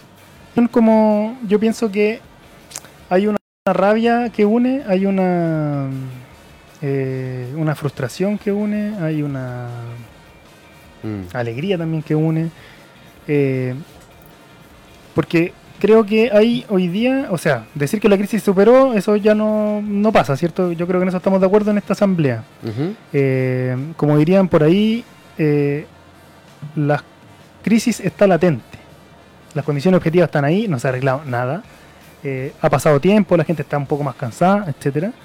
Eh, y creo que va en la medida en que se levanten eh, movilizaciones, creo que ahí va a existir la unión. Por ejemplo, yo le pongo estas fichas a lo que va a pasar en marzo, el 8 Ujú. de marzo, en la huelga general feminista porque creo que eh, se están apostando muchos espacios, están apostando hacia la huelga como una, un modo de también, bueno, como ha pasado ya, de revitalizar también lo que venimos haciendo y de mostrar unión en, el act- en la acción. Eh, porque creo que el plebiscito como que cuesta un poco, hay hartas diferencias, hay gente que odia lo institucional, pero como que todavía no sabe bien si es que odia lo institucional o odia la institucionalidad que existe, como que creo que son matices, entonces eh, como que todavía hay harta vuelta que, que se da ahí, eh, y desde ahí creo que eh, la unión va a estar más que nada en las movilizaciones. Yo al menos apostaría más a eso, incluso desde la misma asamblea. Creo que ahí está puesto más el foco de lo que puede ser una unión en torno a un proceso como a, este plebiscito. De hecho, se está avanzando en el encuentro plurinacional de asambleas territoriales, eh, que todavía no tiene fecha de, de realización. Eh, y eso también va a ir mostrando como en cuanto a programa y contenido y plan de lucha de cómo se va a ir moviendo el campo popular en lo que viene respecto al plebiscito, pero son pasos que todavía vienen. Como yo creo, por eso hay una incertidumbre porque todavía no, no ha cuajado en estas como en estos hitos que yo creo que cuaja, por ejemplo, con el encuentro metropolitano que hace la Asamblea en la región metropolitana, cuaja con el encuentro plurinacional de las que luchan, eh, avanza yo creo cuando se logre la- el encuentro plurinacional de asambleas territoriales y así, yo creo que ahí se van a ir tomando un poco de Mm. matices, más allá como de la opinión que claro, yo ya tengo, eh, que, que voy a ir a votar, como no voy a boicotear No vas a hasta el boicotear. momento. Porque tampoco sé lo que pueda pasar. pues, Como creo que el- el- el- uno puede planificar al menos tirar como líneas generales, pero igual la cuestión cambia semana a semana. O sea, como de repente se aprueba, de repente se rechaza. Ahora se, no sé, se rechazó esta cuestión de la paridad, a lo mejor la otra semana se aprueba porque se tiró de nuevo, no sé. Como en verdad no, no, no podemos tener una certeza de lo que se, de lo que vaya a pasar de aquí a abril. Como que es largo el tramo para cómo se vienen dando las- la- los cambios bruscos que se tiran uno para allá, el otro para acá, como que eh, Claro. es más complejo yo pienso. Podríamos confiar, según tu criterio, entonces, en. Yo, yo igual confío en eso, como confiemos tal vez en los movimientos que el pueblo igual está haciendo. Mm. O sea, se está organizando, hay encuentros que abarcan a otros encuentros, entonces igual hay comunicación por lo menos. No, y, y aparte de eso que ya pasó, eso de ser el Mesías que, que una organización o una determinada vocería es el Mesías que le dice al pueblo cómo tiene que pensar cuando el pueblo tiene sus ritmos y que son los dirigentes, los que los dirigentes, los voceros, los militantes de organizaciones los que tienen que interpretarlo y actuar en base a eso, o sea, lo decía Subverso también. Eh, eh, y, y- y- y por lo mismo, eh, en verdad, eh, nuevamente jugarla a la del convencido, jugarla a la del consecuente, pero siempre perder, Mm. sí, pues es complejo.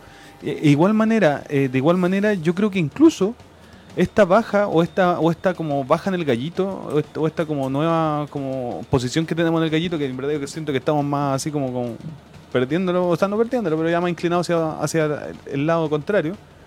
Eh, yo creo que justamente viene de eso, de no haber tomado la determinación en un cuando se abre el proceso constituyente, no haber tomado la determinación así como importante de empezar a disputarlo de, inmediato, porque es algo que sí empezó a hacer la derecha. A pesar de que RN vacilante, ahí diciendo que prefiero que la historia diga que eh, soy un traidora, que no diga que no hice nada, Mario Desbordes, eh, pero la UDI empezó la campaña del no, o sea, como del rechazo. José Antonio Caz fue el primero y que dijo que incluso le iba a liderar. Y, y- y yo siento que la campaña ya más seria, con infografía, con diseño, empezó hace más o menos tres semanas, cuatro semanas, en que ya se empieza a correr propaganda que se ve uniforme de una central así como gráfica de gente que la está haciendo en conjunto eh, para el rechazo y por lo tanto claro que se va a reflejar en algo, claro que se va a reflejar en alguna encuesta si empezó a haber material cuando nosotros, o sea, no hemos estado haciendo nada. Claro, el PC sacó una suerte de campaña con igualdad y otros, Y otras organizaciones también sacaron como unas campañas como para el sí apruebo, pero ¿hace cuánto? ¿Hace cuatro días, una semana? Cuando en verdad la campaña de la derecha empezó mucho antes y por lo mismo yo creo que de ahí viene también el, el tema de que haya, un, haya habido un cambio como en esta en este gallito. Un cambio ya no, que no está tan a nuestro favor. Como, como sugerencia, para cuando nos encontremos con propaganda del rechazo, le podemos poner eh, antes de la palabra 90 y- 94% de rechazo. Y así salvamos un poco la plata. Eh, a propósito de eso, Para no romperla. Yo Claro. pensaba que anula con o Juno Brett, no. no, ya está muy antes.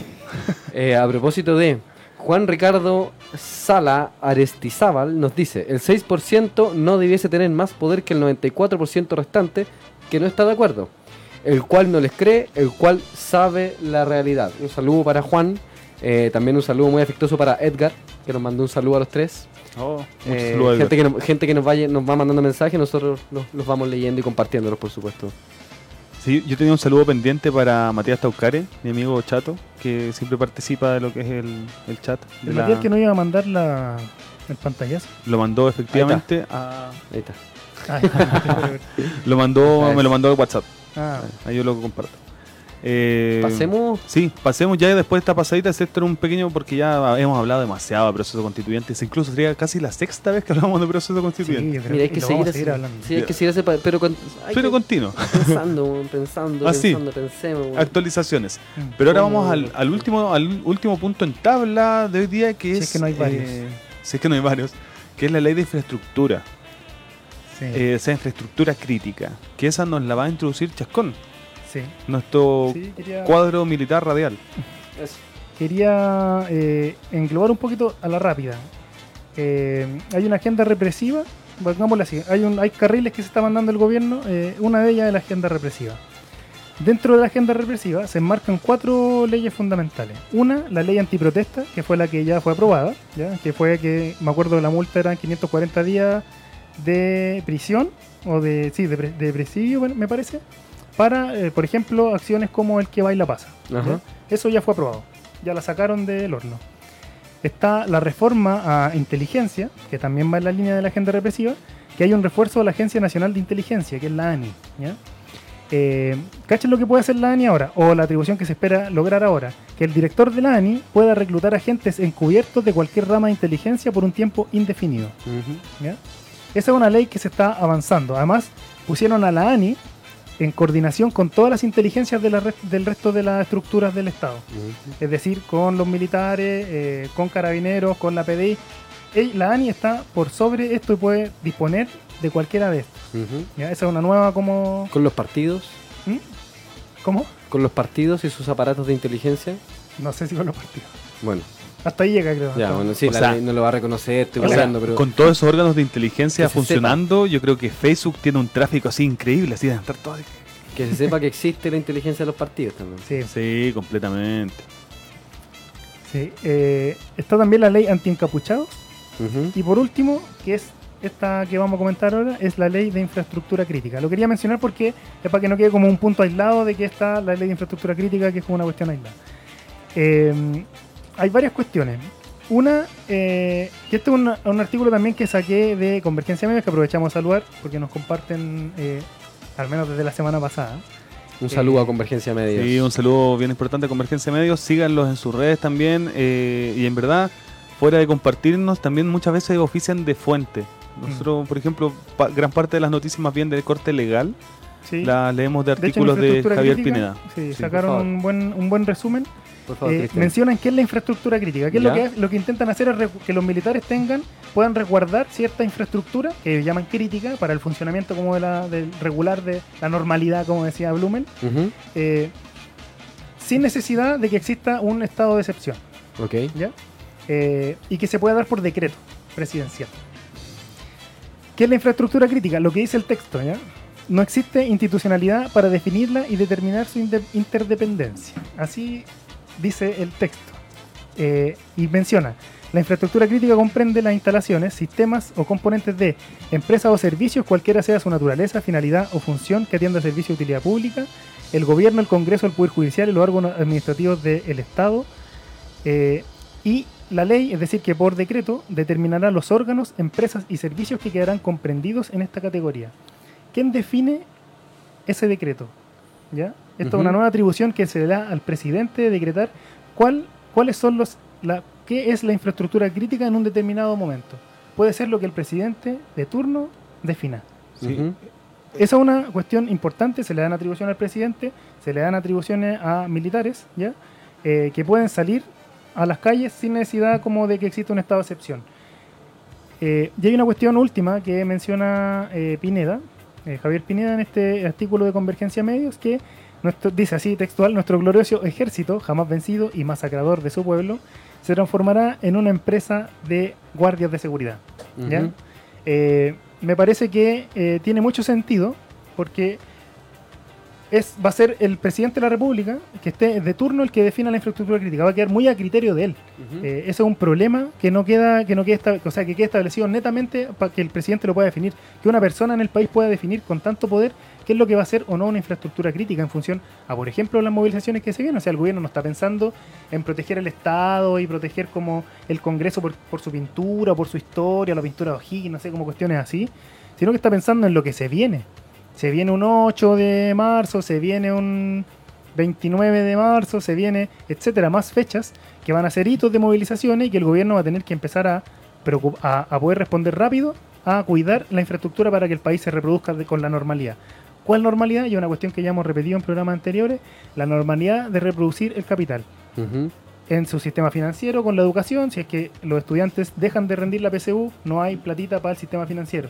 Si eh, paramos las construcciones, hay, no hay plata para el sistema financiero, no. Como, esa es la normalidad del, que defiende el gobierno, esa es la normalidad que en mi opinión va a defender cualquier presidente que esté con este tipo de leyes que le dé ese poder de definir qué es infraestructura crítica y qué es lo que van a defender o no los militares de este país.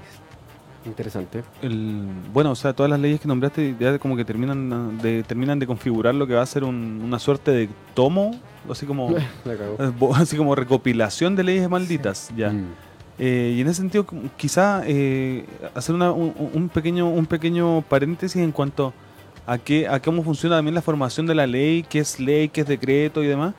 Y por lo tanto, para explicar este, este tema de que más o menos, o sea, de que la, en el fondo la, la categoría de infraestructura crítica va a quedar relegada, va a quedar relegada al, a la discrecionalidad, a la discrecionalidad del presidente de la República, porque es él quien dentro de su potestad reglamentaria puede emitir decretos y en verdad no tiene que pasar por los mismos trámites que una ley. Y por lo mismo es que se habla de que, de que esto sería tan antojadizo y tan, y tan flexible.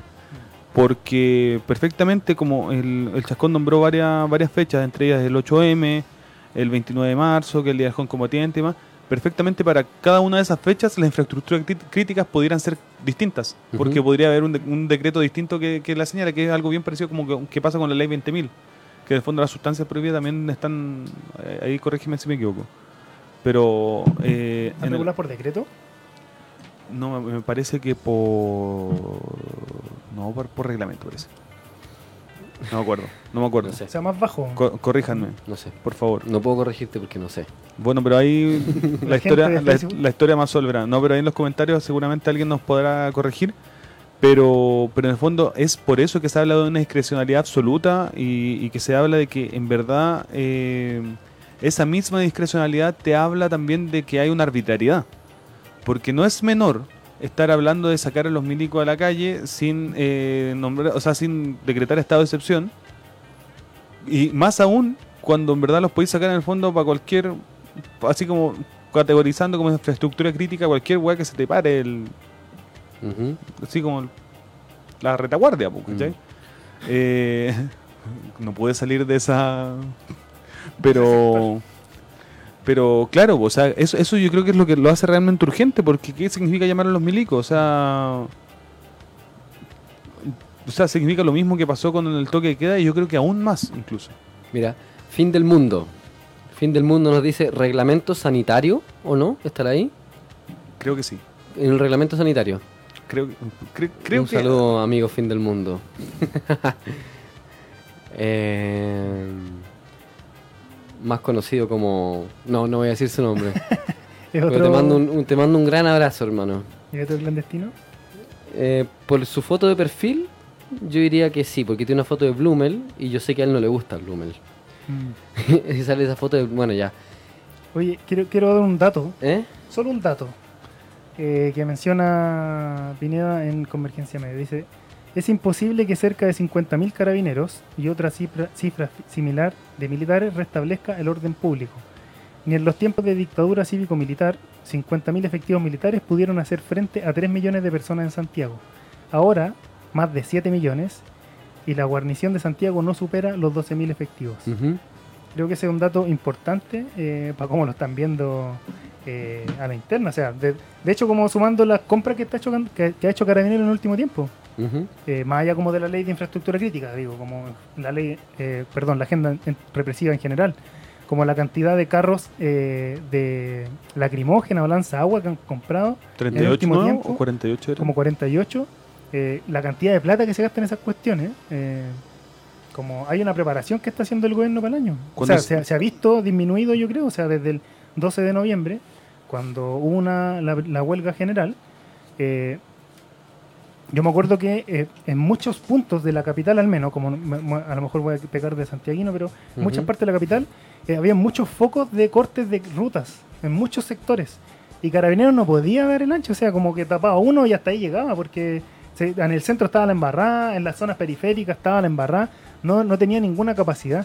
Y yo creo que están un poco proyectando, bueno, qué es lo que va a pasar ahora el, el 8 de, Claro. de marzo, o lo que venga también, y que no tienen la capacidad para cubrir un área más grande. O sea, claro, a lo mejor en Plaza Dignidad con 12.000 personas, 10.000 personas, 50.000 personas, es relativamente simple. Pero cuando está en muchos puntos, geográficamente hablando, muy dispersa la protesta y también muy densa, como no una protestita de, no sé, pues unos papeles y chao, cortando la calle, quemando neumáticos, quemando micros, eh, quemando metros.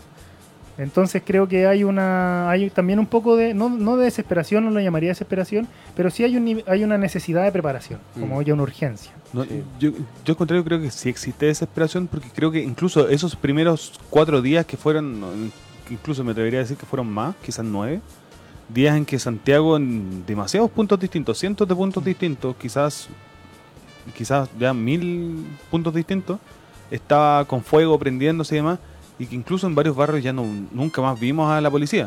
Mm. Eh, yo creo que eso es lo que realmente alteró la correlación de fuerza y que nos permitió estar en el, en el momento histórico que estamos ahora. Yo creo que no, no fue otra cosa, no creo que haya sido la postal en, en, en- en Plaza Dignidad la que permitió eh, las discusiones que se están dando ahora y, de- y también los niveles de solidaridad que se extendieron entre las personas en sus distintos territorios. Eh, sí, Lo, claro. lo que, lo, que, lo que me parece que está pasando es que eh, ante la situación de eh, sublevación por parte del pueblo, vuelvo a la idea sobre el padre, el padre Estado tomó la decisión de eh, responder a eso con mayor agresividad. Eso por una parte, porque es claro que adquieren todas estas cosas y sacan estos paquetes de leyes porque ellos se fueron al otro extremo. Es decir, a quienes gestionan el Estado se son ya tomaron una posición extrema respecto a esto, son extremistas de la violencia. ¿cachai? O sea, no están dispuestos a ceder en eso. ¿ya? Si ustedes se dan cuenta, es muy normal que eh, salga siempre gente de derecha que representa los intereses de los dueños de este país, hablando de una manera de la violencia que a mí me parece que es como, puta, qué pena que te refiráis así a esa situación. Porque bueno, yo no conozco a ninguna persona que nunca haya tenido algún arranque de agresividad eh, o que haya expresado violencia, digamos, de distintas maneras, ¿cierto? Yo creo que esa cuestión en términos personales también se puede trasladar como a los sistemas políticos y sociales, ¿ya? Entonces creo que la violencia, la rabia, la ira, son cuestiones que son muy humanas, claro. Pienso que hay que canalizarlas para que tengan un sentido, ¿cierto? Pero cuando se habla de que ellos son violentos o que esto hacen, es como. Es como, chuta, estáis como negando una cuestión que es muy propia del ser humano. Entonces, el Estado se basa, mo- sabemos, digamos, sobre el, el monopolio del uso de la fuerza, ¿cierto? Pero a la vez como que anda acusando al resto de que son violentos, ¿cachai? Bueno, Claro. los dueños de este país, principalmente, son los que hacen esas acusaciones. Entonces creo que la violencia solamente se supera cuando el ser humano la entiende, la, la acoge, la asume así y dice, bueno, esta cuestión es parte de mí, por tanto, ¿qué puedo hacer con ella para que esta weá como que me lleve a un punto adecuado? po? ¿Cachai? Entonces, Los dueños del país promueven que el ser humano se desconozca, que nosotros como personas que habitamos este territorio no podamos desarrollarnos como en nuestra emocionalidad, en nuestra espiritualidad, en una serie de elementos que son, a mi parecer, liberadores, ¿ya? Eh, y nos dan, nos dan, nos dan, nos machacan que somos violentos, que hacemos esto, que hacemos esto Que otro somos flojos. que somos flojos y ahora ya no somos flojos, ahora somos violentos principalmente. Y el tema está en que hay que tener el coraje suficiente, pienso en la gente que se organiza políticamente, en eh, declarar que si no hubiese sido por la rebelión, que si no hubiese sido por la violencia organizada o desorganizada, nada de los avances que podríamos ver que se están produciendo en términos institucionales se estarían produciendo. O sea, y aquí tomo al tiro el tema de la, primera línea. ¿Cachai? Que ha salido muchas críticas esta última semana de de parte de la derecha y de la UDI particularmente por el homenaje que se le hizo en el ex Congreso. Yo no sé representantes de quién habrán sido los encapuchados que dieron el discurso, ¿cierto? Eh, pero tampoco me cabe duda de que son personas que participan de las movilizaciones y que fueron a dar su discurso. Sí. Eh, ¿Qué es lo que quiero decir con esto? Que tenemos que tener el coraje para decir que si no fuera por esto, no estaríamos discutiendo esto otro. ¿Cachai? Y si no fuera porque nos revelamos al Padre, bueno, no estaríamos discutiendo ningún avance, ninguna situación que pudiese significar para nosotros un crecimiento y un desarrollo como personas, como seres humanos. weón. ¿Cachai? Entonces, sobre todo la izquierda institucional tiene que tener el coraje ya de una buena vez para para decir, nosotros estamos haciendo nuestro programa histórico, porque están avanzando en, su en sus programas que se han planteado desde los programas de gobierno, me refiero, han avanzado en términos simbólicos y en muchos casos en términos de, de reales propuestas, por así decirlo, gracias a que la gente se enfrentó a los pacos weón, y le perdió el miedo. ¿Cachai? Entonces ahora ya no pueden llegar y desconocer la situación. ¿Cachai? Porque eso significa eh, volver a reprimir una cuestión que eh, salió. ¿Cachai? Y que claro, yo creo que no es sostenible vivir, weón, peleando, pues, weón. Pero hay que hacerlo en algún momento, pues. No te podéis quedar callado, weón, permitiendo que te atropellen todas las veces que quieran, pues, weón. ¿Cachai? No Pero no que- podemos permitir que se vuelva a reprimir esa weá en nosotros como seres humanos, porque se nos vuelva a reprimir nuestra agresividad. ¿Cachai? Que claro, efectivamente tenemos que canalizarla, pero tiene que salir en algún momento para poder canalizarla después. Claro, menos que, lo, que lo- los que ejercen una violencia monopólica, sistemática, institucionalizada, nos digan violentos. O sea, como. Eso es lo otro. Oye. No, y los que legitimaban el golpe militar. También, claro, o sea, o sea, a mí Pero me hay que defenderse, po, weón. Ten- Alex Banter dice en una de sus canciones eh, que lo justo no es que lo justo no es no sé cuánto defiéndete nomás dice defiéndete nomás bueno, hay que defenderse weón. y si te y si te defienden con palos tenés que weón, tenés que hacerte un escudo po, weón. Sí, el, eh, o sea, yo como que tengo eh, varios, varios puntos. Eh, primero, claro, que igual a, como que se a, a partir de la legitimación que se hizo como de la, de la violencia de los primeros días y de la violencia que subsistió después y que fue la que respaldó el que se suscitaran las manifestaciones más masivas y que hoy en día como que se tiene bastante olvidada y se le ha mantenido un- en un grado de desamparo que era como gracias a la primera línea, que es, como la denominación que adquirió y, como el instrumento que se legitimó eh, del uso de la violencia y que ha salido demasiado contenido creado. eh, claro, eh, igual creo que desde el momento en que o sea, se eh, lanzan determinados, no sé si auto, autodenominados voceros o, o voceros propiamente tal, quizás como que claro, tiende a, a contribuir esa, a una deslegitimación cuando en verdad en esta suerte, o sea, entendiendo que igual la, la gente tiende a legitimar lo, lo más los mitos también. Eh, y en ese sentido la primera línea en un punto en un nivel estético revestida de todos los elementos suficientes para ser ya mitificada y, claro y querida por la población esta suerte también de misterio y que claro siento que esto quizás como que juega un poco en contra pero también quién es uno para estar ah, así como diciéndoles a la, a la gente cómo, cómo organizarse cuando especialmente eh, yo eh, en ese sentido quizás no me, no, no me quedo mucho con las palabras de Cleme de que hay que como canalizar esta, eh, eh, esta violencia cuando en verdad yo siento que lo que sucedió acá en, en Chile en, a partir de octubre fue una reacción ya histórica porque la historia es demasiado elocuente eh, en, en- cuanto a, a qué pasa cuando ya un modelo no se ajusta a, un- pueblo.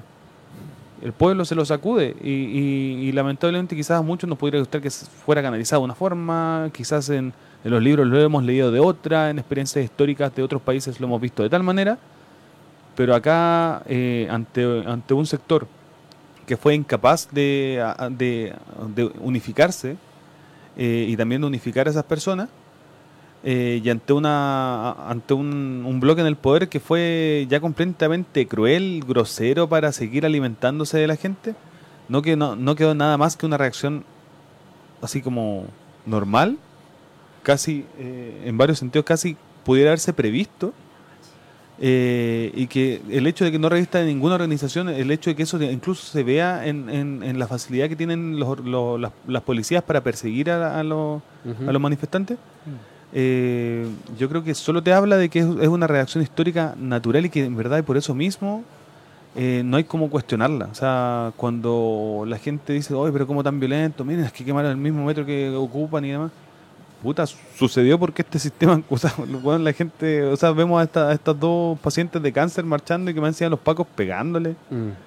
O sea, eso te, te, te tira la película completa, pues, y por lo mismo ya la violencia no tiene nada más que ser legitimada. Sí. eh, sí, bueno, yo soy, yo me refería, que, quiero, quiero referirme a la, a la idea de que eh, soy de la idea de que no, no se va a resolver nada, eh, que como que creo, soy como de la, de la convicción profunda y por eso como que dejé de coincidir con algunas ideas que tenía hace un tiempo. Eh, soy de la idea profunda que eh, eh, la muerte, la tortura, todo ese tipo de cosas no resuelven nada. Solamente como, bueno, y de hecho al Estado le queda claro, siguen reprimiendo y aún así el pueblo se sigue movilizando. Quiere decir que parece que el recipiente, o, o más bien la masa creció y ya no cabe en los mismos recipientes en los que nos encontrábamos antes. Solamente en ese sentido quería como aclararlo, porque me parece que tiene que salir, tiene que hacerse. Eh, puede, con canalización me refiero que puede ser llevado por distintos lugares, ¿cierto? Pero que también puede ser organizada de otra manera. sí. Puede ser la asamblea. puede Puede ser la misma asamblea que se organice para defenderse, controlar un determinado territorio y eso hace que el Estado te tenga que asediar y tú tenés que defenderte. Pienso en ese, como que me parece que es legítimo, pues bueno, si te pegan tenés que hacer algo para que no te sigan pegando. Eh, pero, pero eso creo, no, no es como tan, tan absoluto lo que quiero decir. ¿Pasemos a alguna deliberación? ¿O Cristian? ¿Tú querías Sí. decir algo? Yo, oh, yo tengo una deliberación, primera vez, ¿eh? Oh, qué bueno, man. Primera vez tengo ¿En una serio? deliberación, sí. Hiciste la tarea. Hice la tarea. Bien. Ya, mira, respecto a la infraestructura crítica, ahí Ajá. estamos hablando. Eh, esto lo voy a marcar un poco, eh, brevemente. Me acuerdo que eh, estábamos, ¿no? ¿En qué fecha fue cuando los ciclistas fueron a la casa de Piñera? ¿Se acuerdan? Bueno, pero más o menos, diciembre, ¿no? Sí, Sí, diciembre. en diciembre, ya. Mi, mi deliberación es, Piñera agregará como infraestructura crítica sus casas en Caburga y Las Condes. Oh. Yo creo que a eso podría agregar ciertamente las ciclovías que llevan hasta allá. En Claro, función, en función, claro. en función de cómo se suscitaron las cosas. allá. Todas las calles que van en dirección a la casa de Piñera serán. Eh, Yo, creo, que, sí. yo creo que sí, weón. sí. Yo O sea, creo igual había un calete de Paco ese día cuando fueron los ciclistas. Sí, pues, había un bueno, alto resguardo, weón. fue en diciembre, porque estaba cerca de su cumpleaños y su cumpleaños en diciembre. ¿Verdad? No, le fueron a, a- a saludar por su cumpleaños. Fue, Sí. fue en el día de su Fue un cumpleaños. incluso. saludo. Sí. Eh, Sí, yo, yo pienso que va a nombrar su casa en Las Condes y Caburga como infraestructura crítica. Yo igual. Va a alcanzar porque ahora se bueno. le quedan, bueno, si es que alcanza a seguir como presidente, weón, porque de aquí a... si no sigue bajando. Si es que no caga, weón. Yo creo que va a cagar en cualquier momento. Mm. Se viene. El- yo quería hacer una. De, tiraron de manera muy barça una deliberación, ya que nos queda un poquito de tiempo. Sí, quedan siete minutos. Eh, respecto de esta de esta fecha que, que Clemente, o sea, eh, yo no sabía que era de convergencia social, la, la odiaba de antes. Pero no te falló tu instinto. no me falló mi instinto. Mm, así que, Ya, pero odio, ahí ya. eh, Te pasáis, pues, Iván. Sí, soy muy odioso yo. Muy al- enemigo hay que odiar. El, es Al, que- al reformismo se... Se le supera, Claro, se le no, supera. no, lo es que- odiáis, no lo no, matáis, no, pero es que, es que esta pregunta Bautista incluso tiene, esta pregunta tiene un formato PSU incluso, justamente para ver si justamente para Oye, ver pero que también puedo huevear, tiene un, en eso. tiene un Claro, formato que- PSU justamente para ver si podemos rescatar algo de esta prueba. Ah, Y es, eh, si tuvieras que, con- que definir a convergencia social, la puedes definir como fascista, de izquierda, centro, nazi, todas las anteriores. ¿A convergencia social? Sí. Yo creo que es un partido que es de centro. Yo igual lo pondría en el centro. Sí, yo creo que es un partido de centro, Convergencia Social.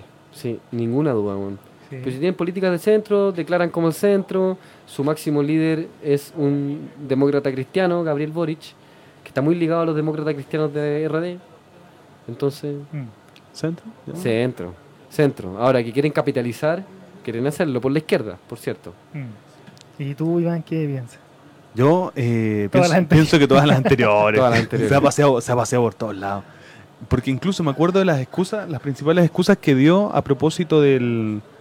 eh, cuando se estaba cuando recién se estaba discutiendo este tema de la, de la ley antibarricadas, que en ese momento aún le decían ley antisaqueo, aunque de antisaqueos tenía poco porque poco saqueo tenía. Y el, poco, el, el saqueo es lo que menos se perpetuó en el tiempo como delito. Al final fue Sí. antiprotesta. la Sí, porque duró dos semanas el saqueo. Y en en cambio acá ya estamos en los ciento y tantos días de movilización, que eso es lo que realmente viene a penar. Y que incluso eh, uno, un, joven que en ese momento, un compañero de la Asamblea de República, eh, me comentaba, pues, cuando yo le decía, oye, pero mira lo que hizo, mira lo que hizo Boric, pues, así ¿qué pasa? Y él justificándolo me decía, no, pero es una cosa, una cosa es la idea de legislar y otra cosa es que el proyecto llegue a ser. Y ahora nos encontramos con todos estos proyectos y que en verdad así como que cuentan igual con el visado ahí de... Y todos enmarcados por el acuerdo por la paz. Exactamente. Exacto. Eh, y, y están ahí visados por determinados grupos políticos, yo digo, y por lo tanto digo, se han paseado por todos lados. O sea, Ujú. e- eso es salirse bastante del centro igual. po. Mm. De hecho, hoy día, hoy día un consejero de Evópoli, est- estuve escuchando pre- una- un panel en radio cooperativa en la mañana, estaba Evópoli, Convergencia Social y no me acuerdo quién más, y me acuerdo que el consejero de Evópoli decía, oiga, pero si eh, firmaron un acuerdo por la paz y la nueva constitución, y eso suponía que todos los firmantes iban a poner todo su esfuerzo en resguardar la paz y la... eh, y la, la paz y la, y la seguridad también, No, no, el orden, la y el orden público. Eh, entonces, ahí está el chantaje de la cuestión, po. ¿cachai? Tú firmaste esto, por tanto, ¿por qué estás acusando, por ejemplo, al ministro Chadwick? ¿Por qué acusaste ahora a Guevara? ¿Por qué te seguís sumando a la movilización? No podías hacer eso, y ahí está. Mm. Ahí está el truco, ahí está el truco, la. En el fondo la paz es un rehén, es un rehén que tampoco está tan incómodo siendo cautivo de- del bloque en el poder. po. O sea, eh, llega a ser quizás hasta un cómplice. Sobre, sobre mm, PSU quería proponer una, una última deliberación. En formato PSU, ¿Ah? en formato PSU, Con alternativa. Eh, no. no, ya. No, no, una no. pregunta de desarrollo, siempre hay una en la PSU. De hecho, estamos en contra de la PCO, así que no podría ser. Claro, no podría hacerlo así. Eh, ¿Qué efecto va a tener la... qué- perdón, perdón, perdón, perdón. Eh, la filtración de las pruebas hará proliferar puntajes nacionales y eso a su vez generará un desayuno eh, que ponga en riesgo la, La vida del- la integridad de Piñera. La infraestructura crítica. Eh, eh, desayuno con resguardo de la infraestructura crítica. Una wea así. El, Prolif- no, no, pero en serio, ¿proliferarán los puntajes nacionales? yo creo que Yo ciertamente. creo que sí, porque incluso salieron notas de personas que decían que los examinadores dejaron copiar hoy día. En muchos lugares. Pero sí, el, Not bad. yo al menos a las, Igual nue- creo a, que sí. a las 9 de la mañana yo veo que eh, se filtró la prueba de matemáticas más o menos. Sé que en varios de esos locales eh, no, aún no se había rendido, o sea, sé que en varios locales aún no se había rendido la prueba de matemáticas cuando esta se, se filtra. Y después la de lenguaje se filtró como con cuatro horas de anticipación. Sí, si es que no más, si es que no fueron seis o siete. Claro. Y por lo mismo, al menos en lenguaje y en ciencias me espero así muchos puntajes nacionales. A mí lo que más me preocupa es que va a deparar para los procesos de selección Eh, de las distintas universidades y para los procesos de postulación a becas. Yo creo que ahí se viene un feudo más o menos porque de verdad acá ya no hay una estandarización, hay una vulneración a la igualdad de la ley y yo creo que ciertamente podemos empezar a recurrir de protección masivamente. Exacto. Tengo una pregunta para hacerle en estos dos minutos que quedan, un minuto y medio.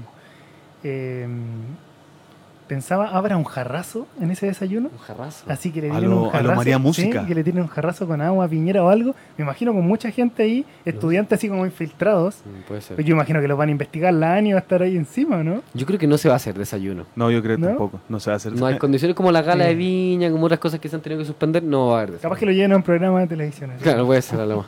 Oye, antes de que nos acabe el tiempo, también recordar que en PSU eh, hay un montón de personas que resultaron excluidas, que son las personas que eh, el DENRE determinó unilateralmente, de manera completamente Exacto. discrecional, que no podían participar del proceso eleccionario y que eh, también estemos atentos en ese sentido para seguir visibilizando esa situación y prestar la máxima solidaridad posible también, aunque yo me imagino que distintos leguleyos deben estar como prestando también las herramientas y las acciones que pudieran ejercerse en esos casos.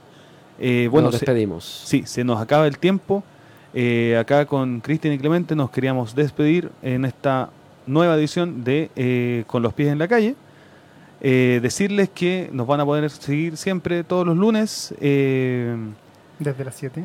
desde las 7 y que eh, y el resto de la semana nos vamos a seguir viendo en la calle porque ya tenemos los pies.